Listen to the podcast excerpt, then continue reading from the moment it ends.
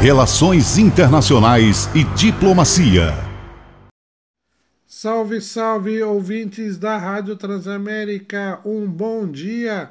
Salve, Júlio Andrade. Tudo bem com você? Um bom dia para você também.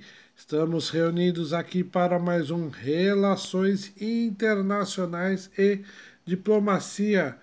Nós vamos falar hoje sobre um assunto muito importante: a assinatura e instalação do Consórcio do Nordeste.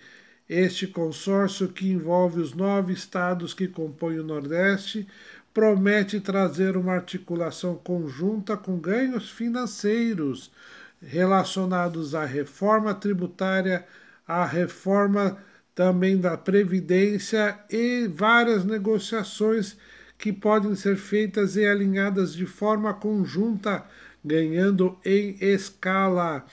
Pois é, a assinatura trouxe bastante esperança, inclusive o presidente do consórcio, o governador da Bahia, Rui Costa, falou sobre a necessidade dos governadores estarem unidos na busca de investimentos para o Nordeste dentro e fora do país. Esta fala é muito importante.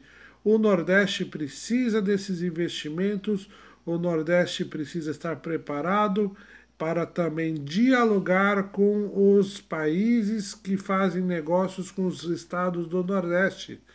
Essas ações são para alavancar a, economia e também para reforçar assistência à saúde, educação e infraestrutura.